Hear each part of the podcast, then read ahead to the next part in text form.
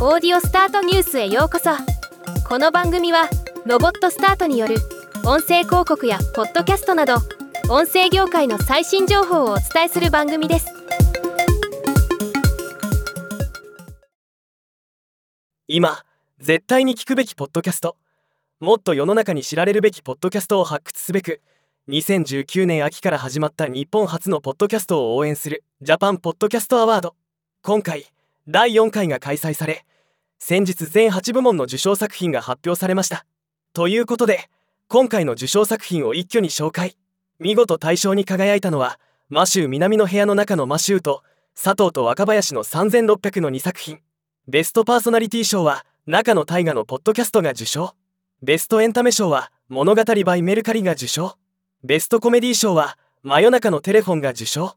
ベストナレッジ賞は経営中毒。誰にも言えない社長の孤独が受賞。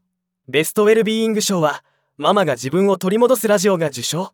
ベストメディアクリエイティブ賞は聞くドキュメント72時間が受賞。リスナーズチョイス第1位は忍と成海の毒舌アメリカンライフ。他9名が受賞となりました。受賞された皆様おめでとうございます。僕は日々聞いているものもありましたが知らないものもありました。改めてこの機会に聞いてみたいと思います。ではまた。今回のニュースは以上です。もっと詳しい情報を知りたい場合「オーディオスタートニュース」で検索してみてください。ではまたお会いしましょう。